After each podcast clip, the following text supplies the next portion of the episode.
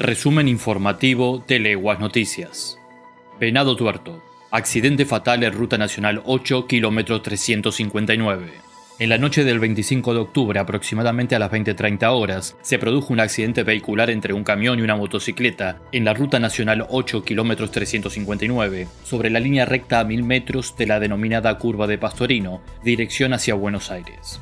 A causa del impacto entre los vehículos, uno de los ocupantes de la moto falleció en el acto, y el otro fue trasladado por el CIE 107 en grave estado al Hospital Regional Alejandro Gutiérrez, donde falleció minuto después.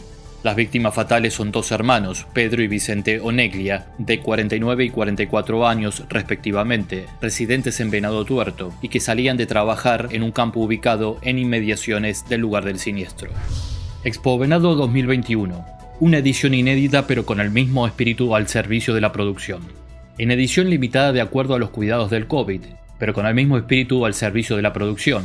Expo Venado 2021 tendrá lugar los días miércoles 3 y jueves 4 de noviembre en el predio de la Sociedad Rural de Venado Tuerto, en Chile y Ruta Nacional 8. La muestra incluirá remate de ovinos, concurso de novillos gordos y vaquillonas de feedlot, ciclo de charlas y la destacada presencia de los presidentes de las entidades del campo que integran la mesa de enlace nacional, quienes desarrollarán una amplia agenda y visitarán empresas del Parque Industrial La Victoria.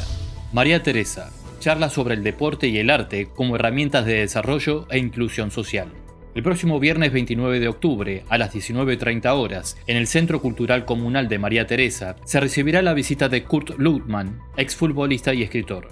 La charla estará dirigida a docentes, estudiantes, deportistas, directores de clubes, profesores de educación física, docentes deportivos, padres, madres y público en general. La entrada es libre y gratuita. Para más información comunicarse al teléfono 03462 1550 5454.